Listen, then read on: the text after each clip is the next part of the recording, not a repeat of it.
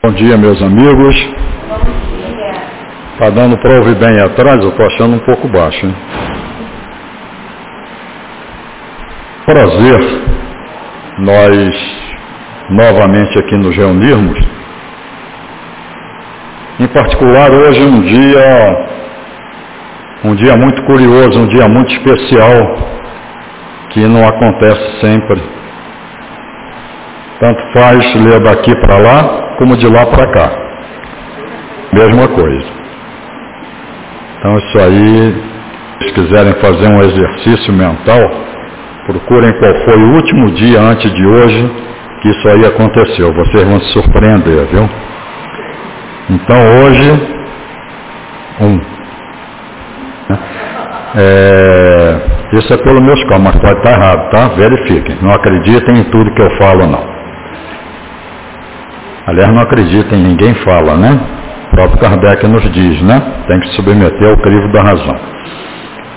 Mas mas é um prazer nós retornarmos aqui a essa casa, que nós já nos consideramos filhos adotivos. Né? Fomos adotados aqui pela casa e sempre que nós somos convocados, nós colaboramos com muito prazer. O tema que nos deram para nós conversarmos hoje é esse tema aqui, Bem-aventurados os puros de coração. Ele faz parte do Sermão do Monte. Eu tenho a certeza que todos nós, em algum momento, já ouvimos falar do Sermão do Monte. O Sermão do Monte foi a primeira aparição pública de Jesus. Jesus já havia feito outras coisas não é outros ditos milagres, porque nós sabemos que milagre não existe, não é? Havia sim todo um controle da matéria, um controle da energia que Jesus dominava a pleno, não é? Mas como aparição pública, essa aí foi a primeira. E aqui, nas bem-aventuranças, Jesus, ele dá o resumo ele resume o que ele veio fazer aqui. Se nós pegarmos o desenvolvimento dos evangelhos, feito pelos evangelistas oficiais, não é? Porque nós temos vários evangelistas, nós temos Tomé, Judas, Maria, Tiago, são vários evangelhos, mas a igreja católica à época, aliás, à época não, posteriormente, ela reconheceu quatro como os evangelhos canônicos, que seguiam os cânones da igreja, não é? Mas então, é, se nós pegarmos a, a narrativa desses quatro evangelhos, nós vamos ver que elas estão baseadas totalmente no Sermão do Monte. O Sermão do Monte ele tem várias partes. Jesus inicia com as bem-aventuranças. Jesus fala depois aos discípulos, Jesus faz uma comparação entre a lei do amor e a lei de Moisés, Jesus fala aos fariseus, é, ele dá aquela abordagem global da sua missão. E a partir daí ele já começa a preocupar as autoridades, aos doutores da lei, aos fariseus, aos sacerdotes que dominavam, eram a classe dominante ali do Estado. Mas uma coisa talvez até desperte a nossa curiosidade. Na parte das bem-aventuranças, Jesus diz quem são os bem-aventurados. Mas aí surge uma pergunta: o que é bem-aventurado. Vocês já se questionaram sobre isso? Tem alguém falando? Eu não estou ouvindo direito. Está respondendo ao que eu falei aqui? Não. Ou foi impressão? Ou eu já estou ouvindo vozes? então, é,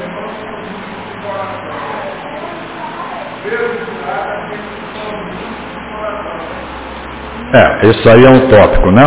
Mas bem-aventurados são aqueles que são felizes, são aqueles que desfrutam ou desfrutam, quando no plano maior, da felicidade eterna. Então aquele que desfruta da felicidade é bem-aventurado. E aí Jesus, ele, ele inicia o céu. Aliás, vamos voltar um pouco. Vamos voltar para nós darmos uma sequência mais lógica ao fato. Ele está narrado no evangelho de dois evangelistas, Mateus e Lucas. Ele não está narrado no evangelho de Marco, nem no evangelho de João. Lucas faz uma abordagem do, do, do, do Sermão do Monte à luz da personalidade, ou seja, à luz da matéria. À luz da matéria. O, o Lucas ele dilui o Sermão do Monte ao longo do seu evangelho. Aqueles que já leram e tiveram a curiosidade de fazer uma pequena análise, né? Pensando esses pontos importantes, vão ver que Lucas diluiu o Sermão do Monte em todo o seu evangelho. E ele visa a personalidade, ele visa o aqui e agora. Então ele visa nós. Não é? Nós, nós somos o espírito, tá? Ninguém tem um espírito. Alguém tem espírito aí? Se tiver, pode alugar, porque nós somos o espírito. Então muita gente diz o meu espírito. Não, eu sou o espírito. Agora eu me manifesto nessa existência por intermédio do meu comportamento, da minha personalidade. Então é o dia a dia nosso. E Lucas abrange o Sermão do Monte nesse dia a dia, é? visando a personalidade. Já Mateus, Mateus aborda o Evangelho de uma forma espiritual. Ele visa a individualidade. Nós somos o Espírito, nós somos a individualidade. Não existe no universo inteiro alguém igual a mim. Eu sou a individualidade, eu sou o espírito. E Mateus ele aborda o, o Sermão do Monte à luz da individualidade. Ele visa o espírito, ele projeta, porque quando nós visamos o espírito, é como na nossa existência. Nós sabemos que nós não temos só essa existência, nós vamos ter várias existências. Então o nosso comportamento no nosso comportamento, nós procuramos projetar o nosso comportamento para algo no futuro. Porque eu sei que não termina aqui. Então, Mateus trabalha o Sermão do Monte com essa projeção. Ele sabe que a coisa não terminava ali. Ele sabe, ele sabia que Jesus sabia, Jesus tinha todo esse conhecimento. Jesus já tinha conhecimento de toda a sua missão, de tudo que ele iria passar aqui na terra. Já era do conhecimento dele. Tanto que quando ele vai ser batizado por João Batista, né, que ele decide iniciar a vida pública dele, ele vai à laje do Rio Jordão, onde um profeta chamado João Batista fazia o batismo. O batismo é um símbolo, não é? É a, é a submersão do homem velho e a ressurreição do homem novo. É tudo uma simbologia. E João Batista fazia esse batismo e pregava a chegada do Messias. E aí Jesus inicia, vai iniciar a sua vida pública, ele vai ao encontro de João Batista, é Batista, porque em grego Baptismo significa mergulho. Então é João Batista, João o mergulhador, João o que fazia o mergulho. João, aquele que deixava o homem velho e trazia o homem novo. João Batista. E Jesus vai ao encontro de João Batista numa laje do Rio Jordão. Laje é uma pedra, né? Onde a água é bem rasa.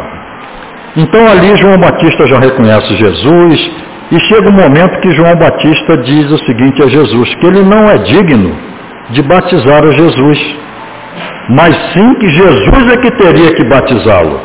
E aí Jesus diz para ele, não, você tem que me batizar, porque a lei tem que ser cumprida. Então Jesus já sabia tudo. A vida de Jesus, a vida, o messianato de Jesus, ele é definido do começo ao fim. 600 anos atrás, por Isaías, o profeta do Cristo. Isaías narrou a vinda do Messias, a sua vida e a sua morte. E ele narra a morte do Cristo dizendo o seguinte: da cabeça aos pés, o corpo do varão era uma chaga. E nós sabemos o que aconteceu, não é? Isso 600 anos atrás. Então Jesus diz: não, tem que ser dado cumprimento à lei, porque essa lei é que futuramente iria testificar Jesus como Messias. Então Jesus já sabia de tudo aquilo que iria acontecer com ele. E Mateus, Mateus inicia a narrativa do Sermão do Monte de uma forma muito, muito alegórica, mas de uma alegoria muito fina, de uma alegoria muito profunda. E ele inicia, eu vou ler aqui porque eu não quero perder o, o escrito de Mateus. Ele, ele fala o seguinte: Vendo Jesus a multidão, subiu ao monte e depois de sentar-se, aproximaram-se dele seus discípulos e abrindo a boca, ele lhes ensinava dizendo. E aí inicia o sermão do monte, não é?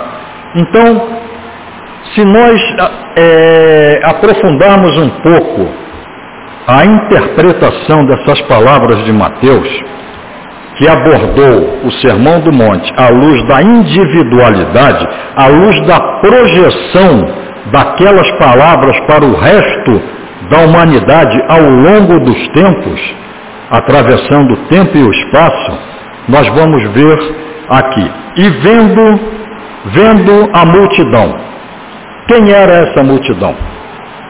Eram aqueles que estavam ali de corpo presente, logicamente não seria uma multidão tão grande, não é? Primeiro que Jesus estava iniciando o messianato, não era tão conhecido assim. E depois a população não era tão grande assim. Então a multidão que Mateus fala que Jesus viu a multidão presente, era a multidão da humanidade. Mas não a multidão da humanidade naquela época, a multidão da humanidade é, é, é, ad temporum, indefinido. Enquanto existir humanidade, no nosso nível, essas palavras vão valer. Então, vendo Jesus a multidão, ele viu, viu a todos nós. Ele viu a todos nós. Subiu ao monte. O que, que significa? O que, que Mateus quis dizer em nível espiritual, subiu ao monte, elevou-se na verticalidade do espírito, saiu da horizontalidade da matéria e se elevou na verticalidade do espírito. Subiu ao monte. E depois de sentar-se, esse sentar-se tem uma representatividade muito grande, porque o sentar-se, não é? É aquela posição de recebimento, de acolhimento. Ele se sentou para nos receber. Quando nós estamos nos nossos escritórios ou nos nossos locais de trabalho, e muitas vezes nós nós estamos atarefados com tarefas urgentes, não é? E somos interrompidos por uma pessoa com um problema mais importante, mais simples. Mas se nós estamos com pressa, nós ouvimos e já despachamos, não é verdade? Estou falando mentira? Não, né? Agora, se eu chego para a pessoa e digo, por favor, se sente. Eu estou acolhendo aquela pessoa, estou dizendo a ela, conte-me tudo. A gente até brinca, né? Conte-me tudo, não me esconda nada. Né? Então eu estou acolhendo aquela pessoa, eu estou numa, numa posição receptiva. Por favor, fique à vontade. Não é? Sente-se. Foi a posição que Jesus adotou. Ele sentou-se e nos recebeu naquela posição. E com certeza também sentaram-se, não é? E aproximaram-se seus discípulos, nós, nós, humanidade, nós encarnados e desencarnados. E ele nos ensinou dizendo, ali ele disse a mais bela página da história da humanidade. Independente de religião. Aliás, um parênteses que eu gosto sempre de ressaltar. Qualquer religião é boa. Não existe religião ruim podem existir. Religião ruim não existe. Tá? Jesus nos deu a mais bonita e a mais profunda página moral da história da humanidade. Gandhi, todos ouvimos, já ouvimos falar de Gandhi, não é? é, é Mahatma, Mahatma em indiano significa alma pura. Não é? O nome dele é Mohanda Karanchan Gandhi, Mahatma Gandhi, alma pura, Gandhi é alma pura, não é?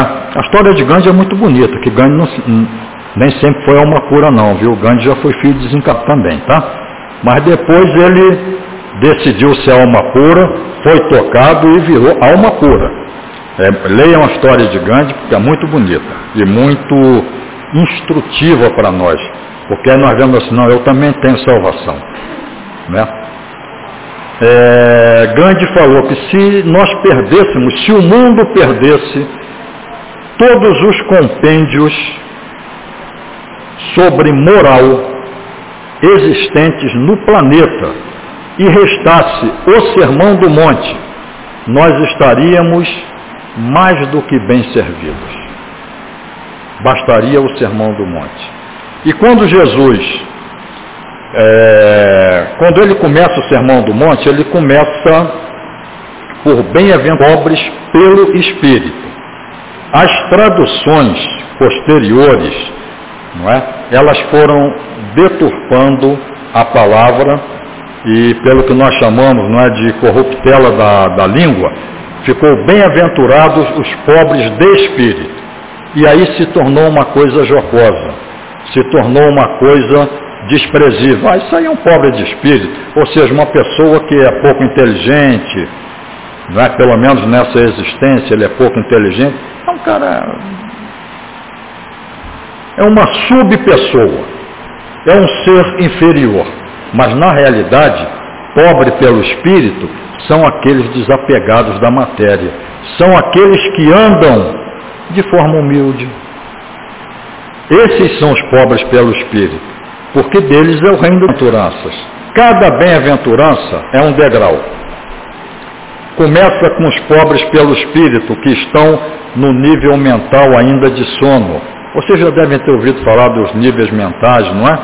Dos, dos níveis de consciência, não é? Que Joana de Ângeles trata muito bem no livro Homem Integral. Então são níveis de consciência. Esses pobres pelo espírito são pessoas simples, humildes, mas ainda estão no primeiro nível de consciência. E cada bem-aventurança é um degrau. Eu só posso partir para a segunda, é, eu só posso é, corresponder à segunda bem-aventurança se eu já satisfiz a primeira. Então, ele vai indo. São sete degraus.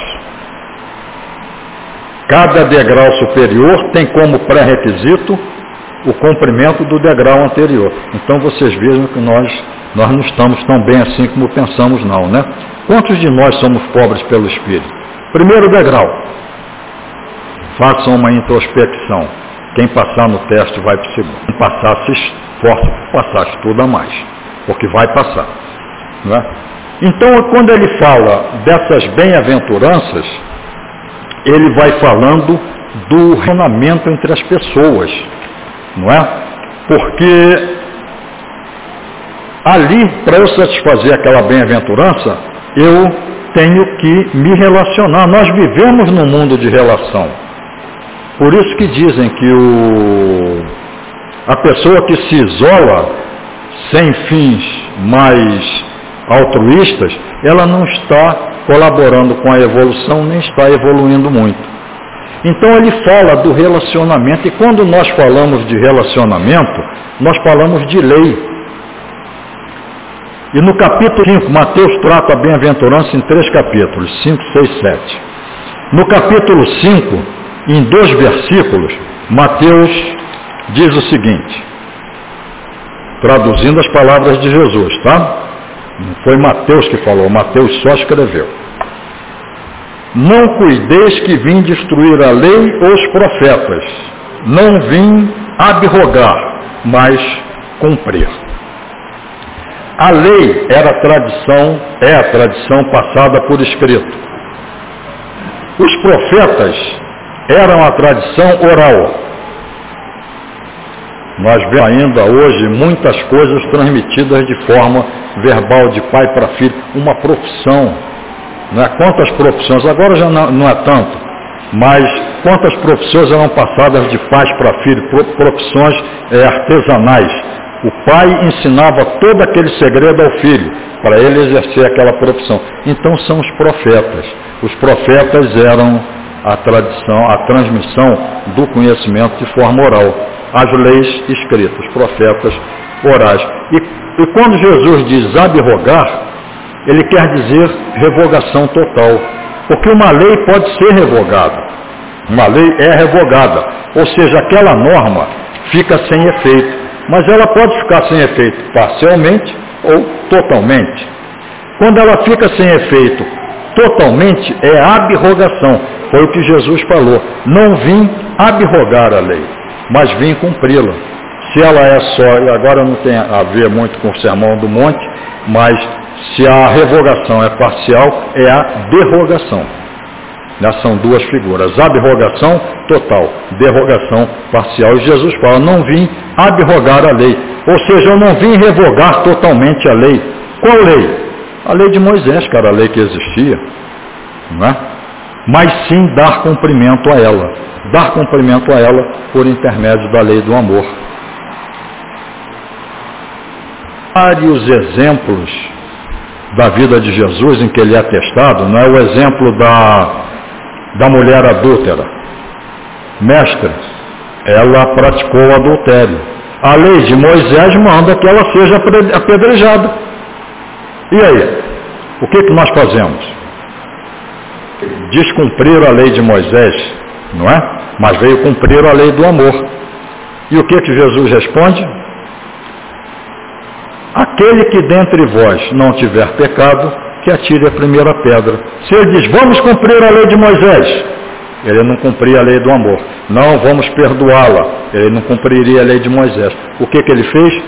Jogou os questionadores contra seus próprios questionamentos. Jesus fazia muito isso. Isso é uma técnica, viu? Eu não vou ensinar não, mas é uma técnica. Tá? Jesus jogou contra ele. Aquele dentre vós que nunca pecou, atire a primeira pedra. Alguém atirou? Não. Foram embora. Segundo nos contam, se retirando dos mais velhos para os mais novos. O mais velho teve mais tempo de pecar, né? assim que nem eu. Né? Eu já tive bastante tempo de pecar. Eu seria um dos primeiros a sair. Né? Então, Jesus cumpriu, não descumpriu a lei de Moisés. Ele não disse para não apedrejar. E não descumpriu a lei do amor ele deixou na consciência de cada um a sua decisão. Ele cumpriu o que ele falou. Não vinha abrogar a lei, mas vim cumpri-la. E ele fala uma outra coisa aqui também em termos de, de lei, muito interessante. Porque ele diz aqui, ó, porque em verdade vos digo que até que o céu e a terra passem, nem um iota, nem um tio se omitirá da lei sem que tudo seja cumprido. Ou seja, o que, que ele quis dizer? Olha, vocês vejam é uma mensagem de uma forma alegórica. Ela é transmitida há dois mil anos e é atual até hoje. O céu e a terra não passarão, enquanto não for cumprido, o, o iota é um caractere do, do hebraico, tipo assim um cedilha, né? Um único iota e um tio. Enquanto não for cumprido tudo, o céu e a terra não passarão. O que, que ele quis dizer com isso? Olha, enquanto vocês não cumprirem a lei de Deus, enquanto vocês não cumprirem o que eu vou dizer a vocês, vocês vão continuar reencarnando. Céu, terra, céu, terra. E vivemos nesse nessa nesse ser virtuoso, não é? Não é preciso ser vicioso, mas nesse círculo virtuoso de desencarna plano espiritual, reencarna plano material, até nós cumprirmos a lei. Fácil, né? A partir de hoje nós vamos cumprir completamente e não vamos mais reencarnar. Não é isso aí? Parabéns, quem souber fazer me ensina, tá? Aliás, nós podemos até abrir uma escola, hein? Vamos ganhar dinheiro com isso. Então aí ele começa, é, depois de dito tudo isso, toda essa preparação, ele inicia as bem-aventuranças pelos pobres, pelo Espírito. A última bem-aventurança é felizes os pacificadores, porque serão filhos de Deus. Então começa pobre pelo Espírito até os pacificadores. Os puros de coração estão no sexto degrau. Eu acho que nós não estamos nesse degrau não, gente. Eu acho que ainda faltam uns degrauzinhos para a gente subir, né? Mas os puros de coração estão no sexto degrau porque eles já estão é, é, num plano mental. O nível de consciência deles já é no plano mental, não é mais no plano material. São pessoas que existem, né? são pessoas que existem, graças a Deus, e que elas não vivem aqui a matéria. Como Paulo falou, não sou eu quem vive, é o Cristo que vive em mim. Então, Paulo atingiu o, o, um plano de, de consciência bem elevado, não é? Eles estão num estado, esses pacificadores, de integração e unificação. Com quem? Com Deus. Os puros de coração estão um degrau abaixo. Eles estão é, num nível de visão direta. Eles já estão vendo onde eles vão chegar, mas não estão lá ainda. Eles não estão na integração e unificação, mas estão na visão direta. Nós estamos na visão indireta. Nós não enxergamos ainda, nós deduzimos, nós inferimos, nós temos a fé, nós acreditamos, nós sabemos que é assim. De coração, muitas pessoas, é, e até filosofias, não é? Elas pregam que o puro de coração é o casto. O casto é aquele que não tem relação sexual. Ele é casto, ele é puro há uma ligação grande, mas não é nada disso. Não é nada disso. O puro do coração são, são aquelas pessoas que estão totalmente desapegadas das, das posses, que estão desapegadas dos desejos, que estão desapegadas, inclusive, da própria personalidade. São aquelas pessoas que não vivem para si, mas elas vivem para, elas vivem para o próximo. E nós, pelo menos eu, no, no meu plano ainda mais materializado, às vezes eu tenho até dificuldade de entender essas pessoas. Como é que essa pessoa eu compreendo, mas às vezes eu digo, puxa vida, e até bom porque me coloca na minha devida posição, né? Essas pessoas elas são tão desapegadas de tudo desapegadas inclusive delas. Nós temos aí uma Madre Teresa. Seja a vida de Madre Teresa. É bom ler a vida dessas pessoas. Madre Teresa, ela cuidava ali dos, dos leprosos em Calcutá, na Índia, Madre Teresa de Calcutá. Madre Teresa iniciou a vida dela dando aulas de inglês para as famílias ricas da Inglaterra. Ela tinha uma vida que pouco, mas ela pediu, ela queria ir trabalhar com os leprosos, com os tuberculosos, e o Papa negou. Ela pediu umas duas ou três vezes, até que o Papa concedeu. E ela foi e fez essa, escreveu essa página da história mundial, não é? Esse se tornou um ícone, se tornou um ícone da boa vontade, se tornou um ícone da caridade. Vez que Madre Teresa tirou uma senhora que havia sido jogada no lixo para morrer. Ela quando passou e viu aquela senhora, os ratos estavam comendo ela em vida. E ela tirou, levou-a para ter uma morte digna, porque morrer ela ia. Mas pelo menos teve uma morte digna, e não uma morte num monte de lixo, com os ratos comendo. Isso era comum. Não vou dizer que é comum, que eu estaria sendo muito cruel. Mas isso era comum. As famílias jogavam jogavam as pessoas doentes, porque não tinha como. Não tinha como ficar, não tinha hospital, não tinha nada. Se acharmos que isso aí é uma crueldade, vocês já ouviram falar do Holodomor, que foi uma fome forçada por Stalin na Ucrânia. Stalin proibiu a produção, proibiu a colheita dos grãos. A Ucrânia era um país de de grão. Eu estou falando de 1932. Estou falando da, da, de, da, época de Cristo, não, estou falando de 1932. Em um ano morreram 5 milhões de ucranianos de fome. As crianças invadiam os campos de trigo e os soldados matavam as crianças, porque elas invadiam para roubar o trigo. E os soldados matavam.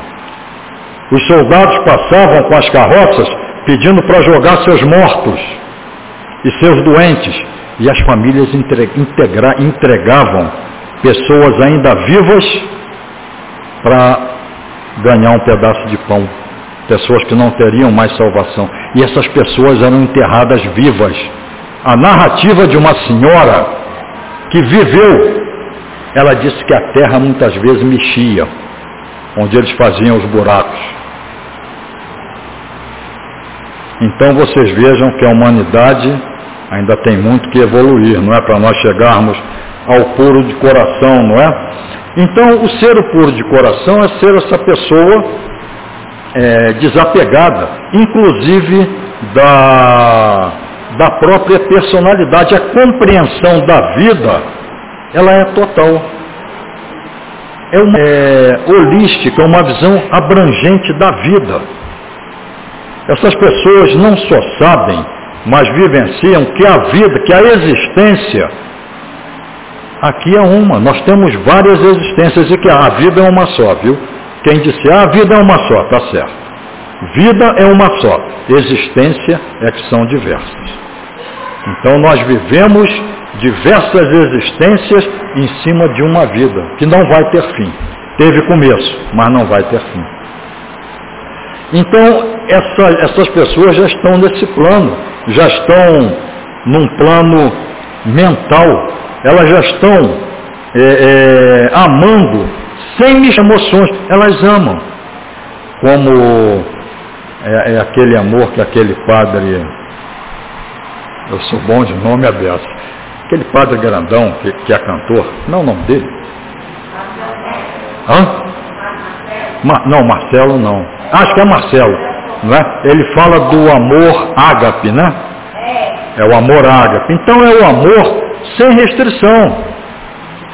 Não, eu te amo, mas pô, tu pisou na bola, meu amigo, sinto muito, eu não te amo mais.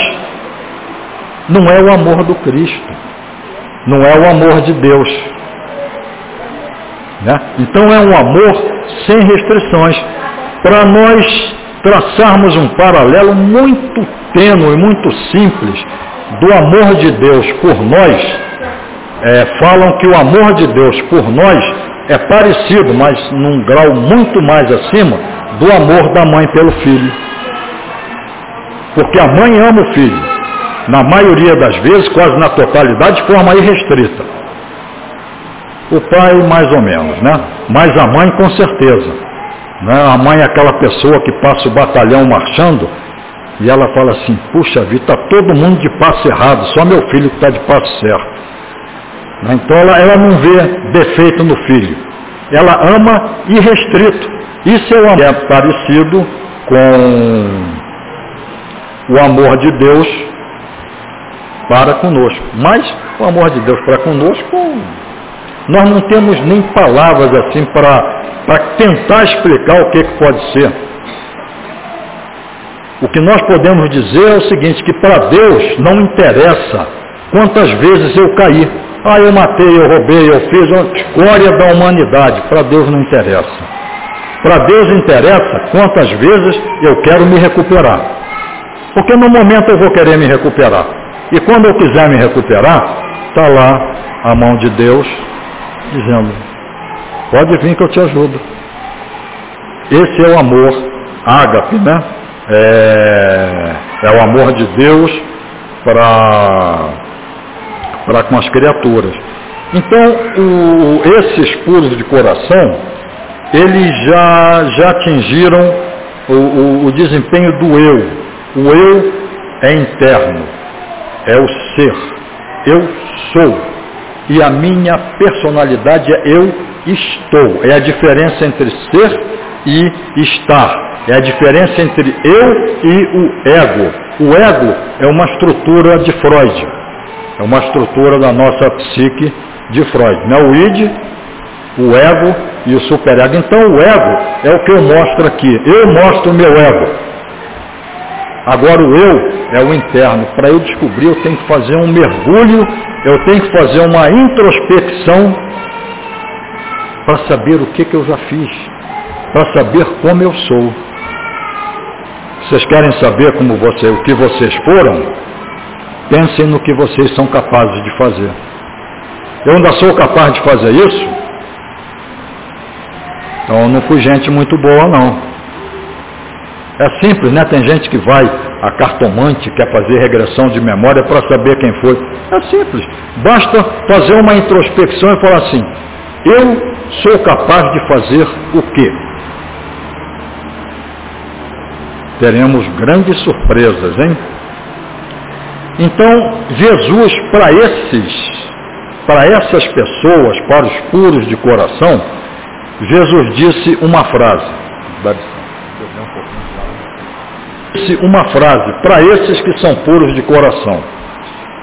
Eu sou o caminho, e vocês ouviram essa frase, hein?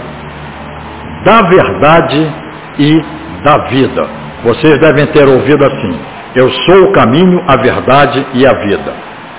Não.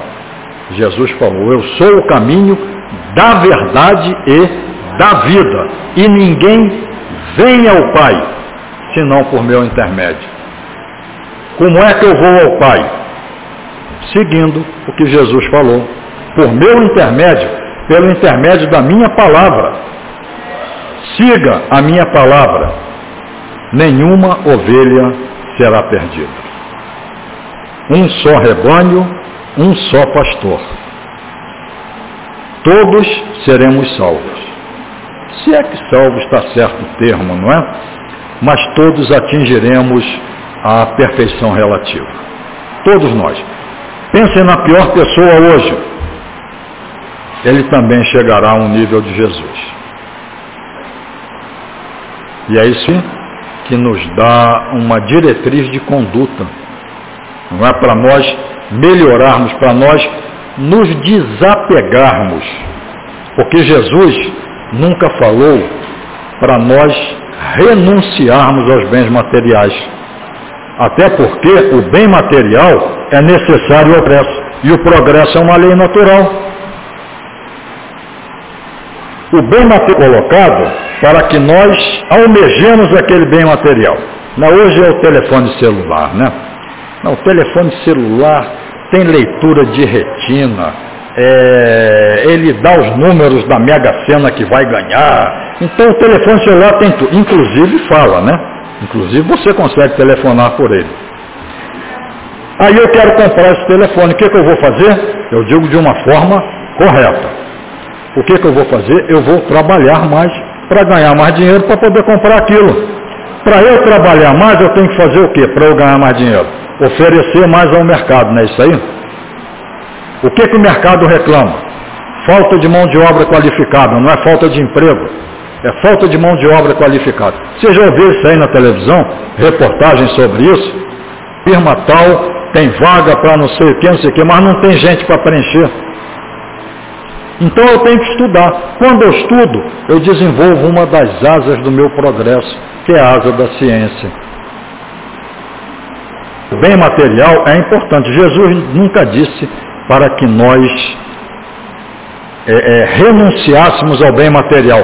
Vou dar tudo e vou viver numa caverna. Não, Jesus nunca disse isso. Agora, Jesus sempre falou para nós nos desapegarmos. É, até que horas? Eu não preencha tudo, tá? Talvez eu não preencha tudo. Mas Jesus nunca disse para renunciar, mas disse para nos desapegarmos. Tem uma passagem da vida do Cristo em que essa essa recomendação do Cristo ela é muito taxativa. Cristo estava numa cidade chamada Cesareia de Filipe. Foi pregava aquela região da Palestina, que era a região, aliás a Palestina, se vocês tentarem definir a Palestina vai ser difícil. Palestina na época de Jesus, Palestina no ano não sei tal, e, e assim, a Palestina é meio volátil, né? Ela vai e volta, pega a região, só perde região, não, mas ele estava fora da região em que ele pregava. Era uma cidade chamada Cesareia de Filipe. E ele estava com os discípulos, mas ele já era conhecido.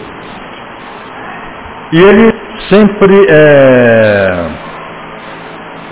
fazia seus ensinamentos na, no grande templo da natureza. Mas Jesus não ia falar na sinagoga, embora ele tenha ido em Nazaré, logo no começo da, da vida dele, que ele foi falar na sinagoga, queriam matar ele, né? Queriam jogar ele de cima de um barranco. Mas ele sempre pregava no grande templo da natureza. E Jesus era o que se chamava de peripatético. Já ouviram falar essa palavra? Já ouviram? Vocês sabem o que é peripatético? É aquele que ensina caminhando. Jesus pregava caminhando. Então quando fala, Jesus era peripatético, não briguem não, porque não é ofensa. É verdade. Ele ensinava caminhando. Ele ia caminhando, parava, pregava, as pessoas vinham, se reuniam. É? Então ele pregava dessa forma. E ele estava pregando em Cesareia de Filipe e começou a se juntar pessoas né, curiosas. Quem é esse homem? Quem é esse filho do carpinteiro? Quem é o filho do carpinteiro de Nazaré? Quem é esse homem? O que, que ele prega? O que, que ele fala? E foram curiosos. Então Jesus começou a falar para os discípulos que mas visando a volta dele, naquela aglomeração. Então Jesus falou o seguinte, dentre outras coisas, a mensagem dele, o fechamento da mensagem dele foi o seguinte: Aquele que quiser vir após mim, abandone-se a si mesmo, pegue sua cruz e siga-me. Abandone-se a si mesmo. Aí nós começamos a fazer conta de cabeça, né? Abandono, como é que eu posso me abandonar? Onde eu estou, eu estou comigo. Eu até hoje não consegui sair de mim, eu estou sempre comigo. Como é que eu posso abandonar a mim mesmo? Quando fala abandone-se a si mesmo, ele fala o seguinte: desapegue-se dos bens materiais. Os bens são sua posse eles não são sua propriedade. Nós somos usuários dos bens. Nós somos proprietários das nossas aquisições de cunho moral e cunho intelectual. Desses atributos, dessas conquistas, nós somos proprietários. Ninguém tira da gente. Agora, o bem, meu telefone, eu posso perder, ele posso esquecer aqui, podem me roubar, ele pode quebrar. Eu sou proprietário dele. Então eu, não, eu sou proprietário do telefone, mas o telefone não é meu. Aliás, eu sou possuidor do telefone, mas o telefone não me possui. O telefone não manda em mim, eu digo o que eu vou fazer com ele. Então eu me desapego dele. Não quero mais. Então abandone-se a si mesmo, desapegue-se dos bens materiais. Pegue sua cruz cruz. Pô, quer dizer que eu vou ter que fazer uma cruz para eu pegar? Não. Essa linguagem Jesus usou porque a cruz, ela era muito conhecida naquela época. A cruz é uma é uma, é uma tortura, né? é, é a execução de uma pena, é uma pena que é de origem fenícia. Os sírios adotaram e posteriormente os romanos adotaram. E todos ali conheciam muito bem o que era a cruz, porque teve uma revolução contra o Império Romano e Roma crucificou duas mil pessoas. Como Roma crucificou? Acabou a cruz. Não tinha cruz. Quem vendia cruz naquela época fez muito dinheiro, porque acabou a cruz no mercado. Roma mandava crucificar em árvores ao longo do caminho que ia para a cidade que teve a insurgência contra Roma. Então todos sabiam muito bem o que era a cruz. Então pegue sua cruz. Mas quando ele falou pegue sua cruz, é pegue suas vicissitudes. Pegue seus problemas, que são aquilo que nós temos que carregar, a exemplo de uma cruz. Que nós nos propusemos a carregar nessa existência. Sua cruz e siga-me. Siga-me. Parece fácil, não é? Eu vou seguir Jesus. Não, onde ele for, onde ele botar o pé, eu boto. Só ver que horas são aqui, ainda faltam uns minutos. Onde ele botar o pé, eu boto. Mas o siga-me, ele quer dizer o seguinte: as minhas pegadas são sangrentas eu vou deixar no chão a marca do meu sangue. Então me siga. Aí a pessoa já pensa duas vezes, né? A exceção de Judas que se matou. E de João que morreu por idade na ilha de Patmos, na Grécia. Todos eles tiveram uma morte lenta. Todos eles. Alguns foram jogados de torres de igreja. Né? Tomé morreu flechado. Pedro morreu crucificado de cabeça para baixo. Outros foram depelados. É isso mesmo. A palavra é essa mesmo. Foram depelados. Foi tirada a sua pele em vida. Vocês imaginem pegarem vocês, prenderem e pegarem a faca e tirando a pele de vocês. Todos eles seguiram as pegadas sangrentas de Jesus. Então é. Renuncie-se a si mesmo. Desapegue. Desapegar é até fácil, relativamente fácil. Pegue sua cruz. A cruz é nossa. A cruz é nossa. Nós estamos carregando ela sempre. E siga-me. O seguir é o, o, a ação mais difícil, por onde Jesus passou. E por ali é o caminho estreito. E esse caminho estreito é o caminho da reforma íntima, porque ele vai possibilitar a, geração de muitas atitudes, de, muitas, de muitos comportamentos que farão com que nós evoluamos. Crescer é tamanho, evoluir é qualidade. Crescer é físico. Ah, fulano cresceu 15 centímetros em dois anos, criança. Tá. Crescer é físico. Evoluir é o aspecto qualitativo da nossa, do nosso nível mental.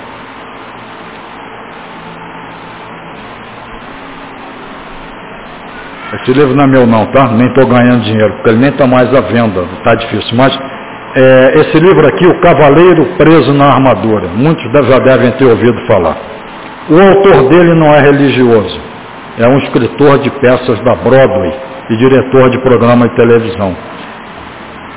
Uma fábula para quem busca a trilha da verdade. Quem tiver curiosidade de ler, é um livro fácil de ler e é um livro espírita. Mas é assim, de uma forma, é, é, a mensagem é colocada de uma forma muito leve, muito sutil. E para aqueles que leem interpretando, vão tirar grandes ensinamentos. Assim é o caminho estreito. Assim é a trilha que Jesus nos concitou a seguir junto com ele. Eu vou mostrar o caminho para vocês. Eu sou o caminho da verdade e da vida. Ninguém vem ao Pai senão por meu intermédio. Então, meus amigos, aqueles que tiverem a curiosidade, não é? Ou seus conhecimentos, estudem a vida de Jesus, leiam, leiam os evangelhos, Leiam os livros, tem vários livros sobre o Sermão do Monte, e eles trazem interpretações. Essas interpretações é que são o objetivo da leitura. Porque se nós lermos para decorarmos, interessa, eu estou só decorando. Mas eu tenho que saber o que, que ele quis dizer. Né? O que, que ele quis dizer que o bem, que o puro de coração abriu mão até dos próprios desejos. Aí eu tenho que saber. Eu quero, mas o querer tem dois segmentos, que é o desejo e a vontade. O que, que é o desejo? O que, que é a vontade? Começamos a pegar a mensagem. A letra mata, o espírito vivifica. Paulo. Bom, meus amigos, era isso que eu gostaria de conversar com vocês. É, eu acho que ainda está em tempo de desejar um Feliz Ano Novo, né? Estamos no começo do ano, né? Então, feliz Ano Novo, um excelente domingo junto de suas famílias, que possamos sair daqui e dividirmos um pouco dessa atmosfera, porque cada um vai sair daqui impregnado de algo positivo. Vamos dividir lá fora. Porque depois ele vai se esvaindo e nós vamos nos esquecendo. Mas enquanto está fresco na lembrança, vamos dividir com quem nós pudermos. Muita paz.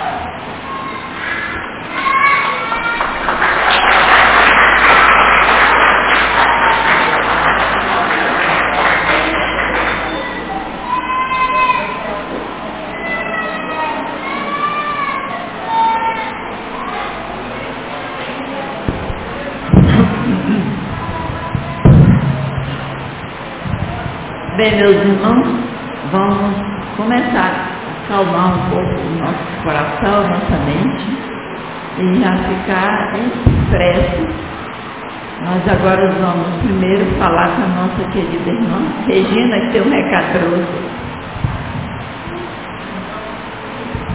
Bom dia, gente. Então, eu estou aqui para falar um pouco do atendimento fraterno. Né? Não sei se vocês já ouviram falar, se já conhecem, qual é a função do atendimento fraterno, qual é a proposta. Então, o atendimento fraterno, ele traz a proposta de estar, o, o pessoal da equipe, todos que estão nesse, nesse projeto, está dando, levando a assistência por intermédio da palavra, da conversa, do diálogo fraterno, né, é, os ensinos de Jesus, né, para que vocês se fortaleçam, para que aquele irmão que está ali em busca né, desse atendimento, para que ele se fortaleça e que ele lide melhor com as suas questões no dia a dia, na vida, tá bom? Então,